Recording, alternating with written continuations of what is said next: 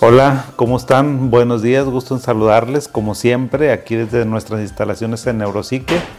Ya saben que hacemos estos programas con mucho gusto para todos ustedes. Estamos en el último tironcito del año. Como se podrán dar cuenta, ya estamos aquí muy navideños, ya nos llegó el espíritu de la Navidad. Pues para que el, lo último que nos falta, el último mes, después de todas las decepciones que nos ha dado el fútbol, pues ni modo, hay que ponerle buena cara y hay que iniciar este diciembre de 2022 con pues con todo el ánimo, con todo el espíritu, con toda la experiencia, con todo el aprendizaje que nos dejó estos 11 meses, ya con este es el doceavo mes del 2022. Entonces vamos a ver, vamos a ver cómo lo terminamos, vamos a ver cómo pinta. Y bueno, pues yo creo que en este mes es un mes de contrastes, ¿a poco no? Es un mes este, para algunas personas que genera mucha alegría, mucha unión, muchos recuerdos, este, muchas remembranzas de las reuniones familiares, mamá, papá, abuelitas, comida, sabores, olores, colores, bueno, hay de todo. Eso es para un segmento, pero acuérdense que hay una película muy famosa que es la del Grinch. Por algo existe esa, esa película y es tan famosa. Hay muchísimas personas, también hay un segmento muy importante de nuestra población que no se la pasa nada bien, se la pasa horrible, horrible. La gente me dice, ¿sabes qué? Hoy ya va a llegar, ya desde septiembre, octubre, ya están así. Ya va a llegar Navidad, ya va a llegar esta temporada. Hay mucha gente que no le gusta la temporada, que no se la pasan bien.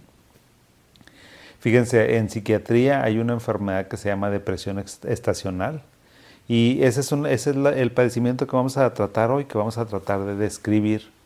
Y una de las preguntas que me hacían es, bueno, ¿este padecimiento existe o no existe? ¿Es un mito o es una realidad?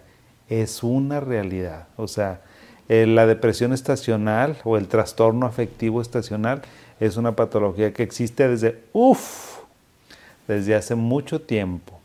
Antes la gente, fíjense, esto se veía mucho en Europa Central, en los Países Bajos, donde hace mucho frío, donde hay mucha nieve, donde hay muy poquita luz. En esos países que tienen inviernos muy crudos, muy hostiles, muy oscuros, pues la gente se sentía mal, la gente se, sentía triste, como que algo le pasaba, decía, oye, pues no se supone que debemos de estar contentos y que el espíritu de la Navidad, pero yo me siento mal. Entonces eh, empezaron a estudiarlo, fíjense, esta enfermedad la estudió un eh, neurólogo francés, ¿sí? Y él lo que hacía era que recomendaba a sus pacientes franceses que se fueran a Italia.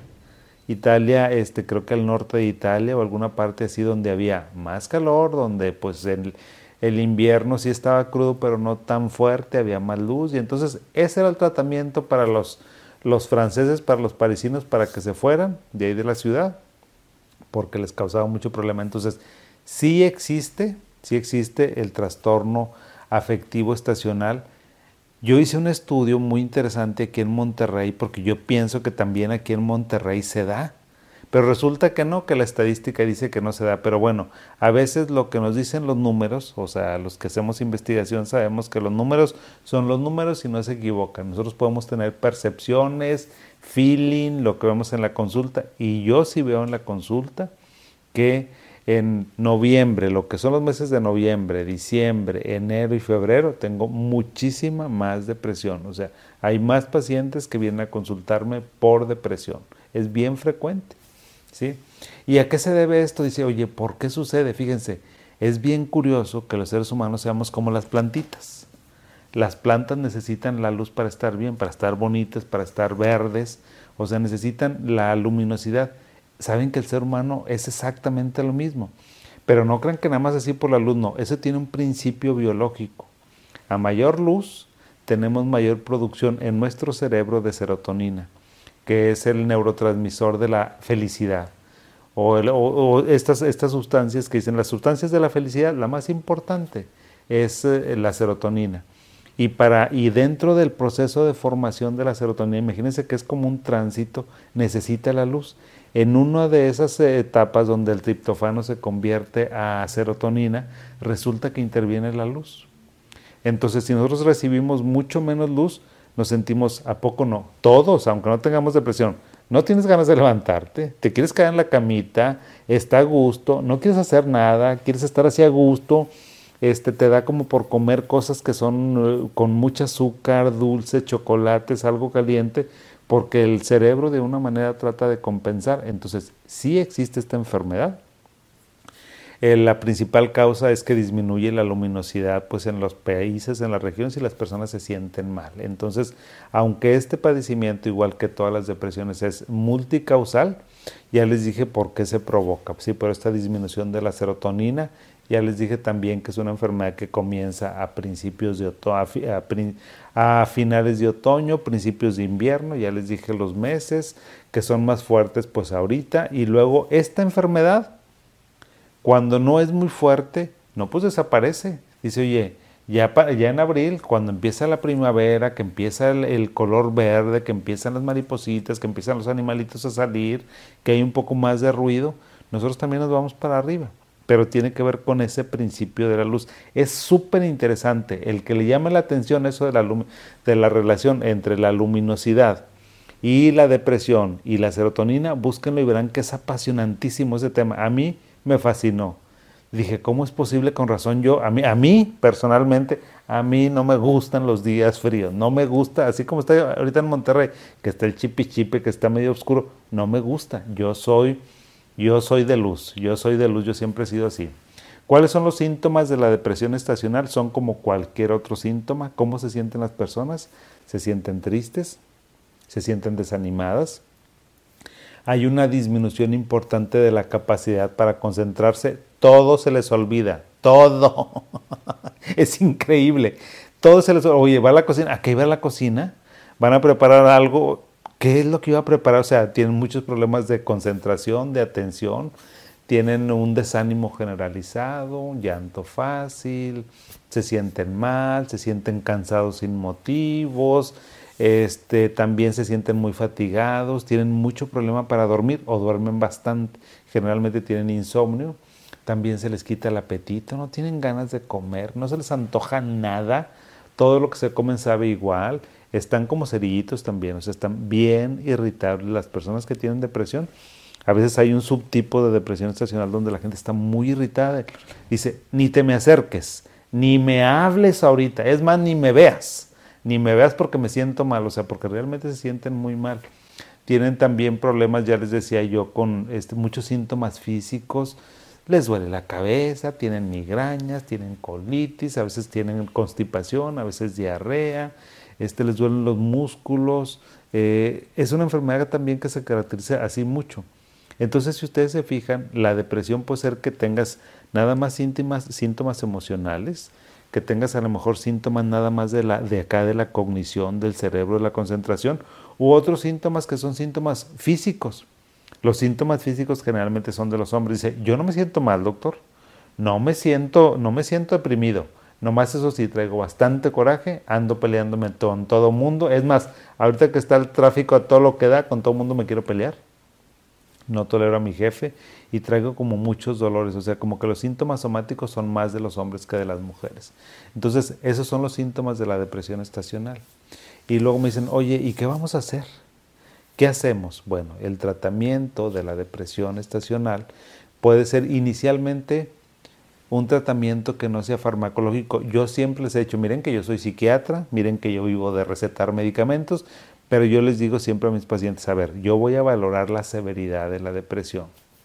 Si esta, este, en, este clima, en esta temporada, te sientes un poco apagado, pero tú puedes solito, pues échale ganas, échale ganitas, como dice la gente, Ahorita les voy a explicar ese concepto porque tampoco es tan correcto, hecho de, de échale ganitas, o sea, yo se los digo porque lo repiten cada rato, eso es lo que me vienen a decir los pacientes y les da mucho coraje que les diga uno eso. Entonces va a depender mucho de la severidad. El tratamiento no farmacológico, te digo, si, si ves que el día está bien, que, que ya se desnubló, que a lo mejor aunque haga frío, ¿sabes qué te tienes que hacer? Exponte al sol. ¿Sí? O sea, ese es el mejor tratamiento para la depresión estacional. Si tú te sientes mal por este tiempo, mira, que ya este, hay luz, abre las ventanas, ¿sí? Eh, ponte, si, si el, calorcito lo permite, ponte una, un, vístete con ropa donde mucha parte de tu cuerpo esté expuesta para que puedas absorber los rayos del sol. No se vale que estás deprimido, que tienes depresión estacional y que te me quedas en la casa adentro. No, necesitas salir. Yo sé que no te dan ganas, ya los he dicho, es más, un TikTok, el más famoso que tengo, habla de eso, habla de que yo sé que no tienes ganas de hacer nada, pero tienes que hacer, lo tienes que hacer. Y una de las cosas es, necesitas exponerte al sol.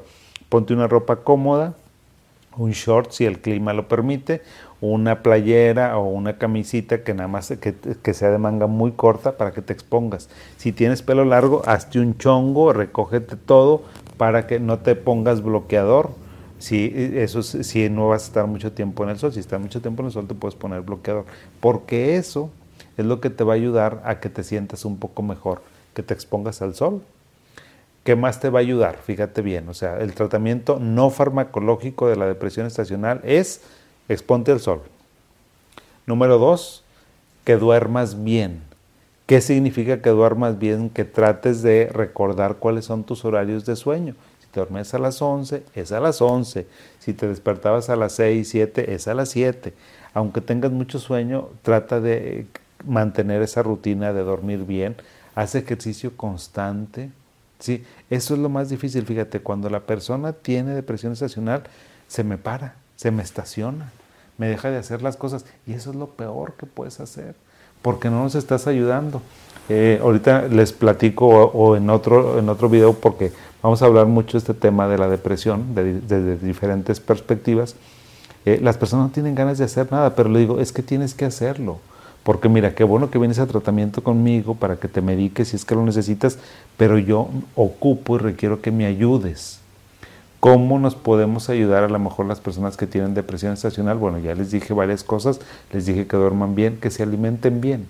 ¿Qué significa eso de que alimentate bien? Porque todo el mundo te dice, come, Oye, con la depresión no tienes ganas de comer, no se te antoja nada.